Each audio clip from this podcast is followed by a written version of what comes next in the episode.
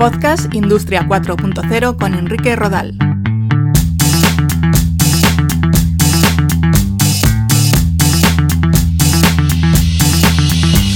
¿Qué tal? Un saludo. Bienvenidos a un nuevo episodio de Podcast Industria 4.0. Ya sabéis, en www.podcastindustria40.com.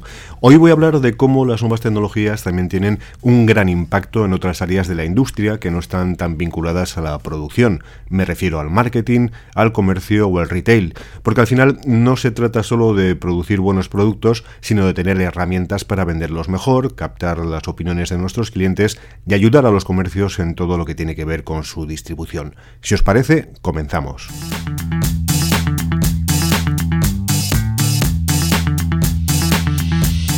Se habla mucho del Big Data y la analítica de datos aplicada a la supervisión de procesos y máquinas en la industria, pero también tiene su impacto en el área comercial. En este caso podríamos hablar de Small Data o Smart Data, porque la cantidad de datos a analizar es mucho menor. Por ejemplo, gracias a la analítica de datos podemos prever la demanda de un producto analizando series históricas de ventas, observando las interacciones de los clientes a través de redes sociales o correos electrónicos e incluso cruzando estos datos con las previsiones del tiempo. Si vamos a lanzar al mercado un tipo de ropa, de calzado o comida, son cuestiones a tener muy en cuenta. Si disponemos de herramientas de análisis, las conclusiones serán mucho mejores y nos servirán para planear un escenario de demanda, adelantar pedidos a nuestros proveedores y prever posibles stocks en los almacenes. Dependiendo de la cantidad de datos, ese análisis lo podrá hacer una persona, aunque lo normal es que lo lleven a cabo herramientas de inteligencia artificial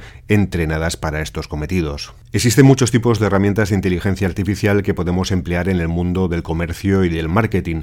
Herramientas de análisis semántico de texto que permiten analizar mensajes de correo electrónico o en redes sociales para dar prioridad a los más urgentes. En vez de tener a una o varias personas leyendo todos los mails, estas herramientas analizan el texto y los sentimientos de sus autores y son capaces de identificar mensajes urgentes a los que dar prioridad. Está claro que al final la respuesta a estos mensajes la dará un humano, pero se trata sin duda de una tecnología de gran valor. No nos podemos olvidar de los bots o asistentes de bot telefónicos capaces de entender lo que nos pide un cliente y ofrecerles las soluciones que requiere de forma automática. Ya se están utilizando en sectores como la distribución para la recogida de pedidos. Estos mismos bots no solo recogen llamadas, sino que son capaces de hacerlas. Miles de llamadas a la vez a nuestros clientes o proveedores para enviarles un mensaje o destacar una determinada oferta. Otra cara de la inteligencia artificial orientada al sector del retail es la visión artificial. Ya hay aplicaciones que son capaces de reconocer el cuerpo y talla de un cliente y ofrecerles prendas que se adaptan a su contorno. En algunos casos, esta tecnología de visión artificial se completa o complementa con herramientas de realidad aumentada y realidad virtual, como los denominados espejos inteligentes, smart mirrors o probadores virtuales, que nos permiten ver cómo nos quedaría una determinada prenda sin que la tengamos puesta.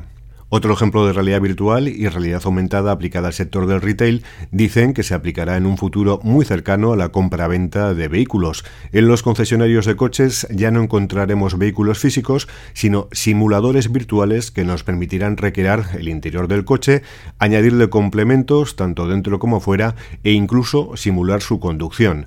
La realidad aumentada también tiene una gran área de experimentación en lo que se refiere al escaparatismo o la utilización de códigos QR para ofrecer información más detallada de los productos que queremos adquirir.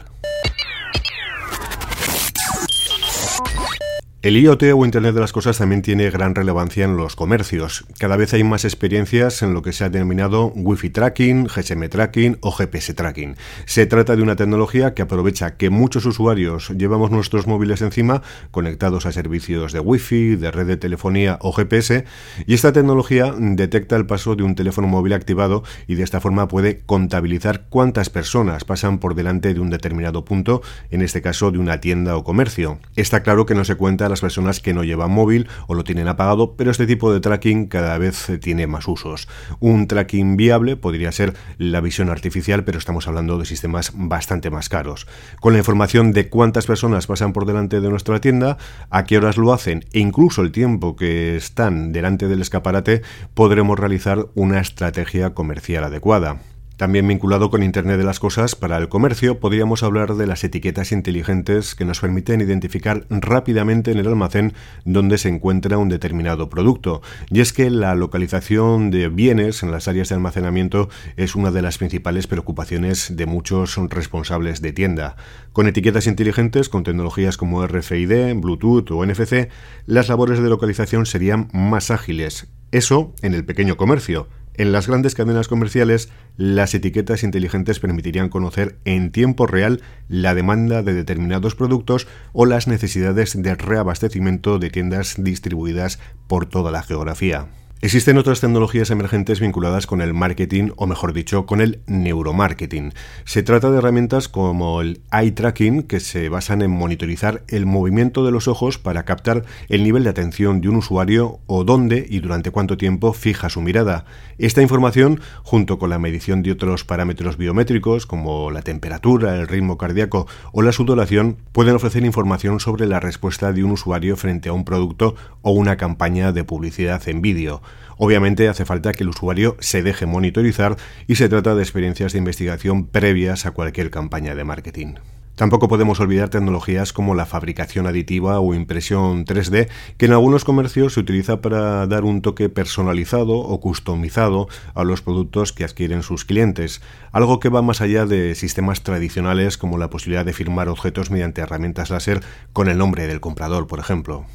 Estos son solo algunos ejemplos del impacto de las nuevas tecnologías en el ámbito del comercio, pero no hay que olvidar otras tecnologías, no tan novedosas que no se pueden considerar de industria 4.0, pero que siguen teniendo gran pujanza en este sector, como Internet, el e-commerce, las redes sociales, los pagos online o las aplicaciones para móviles.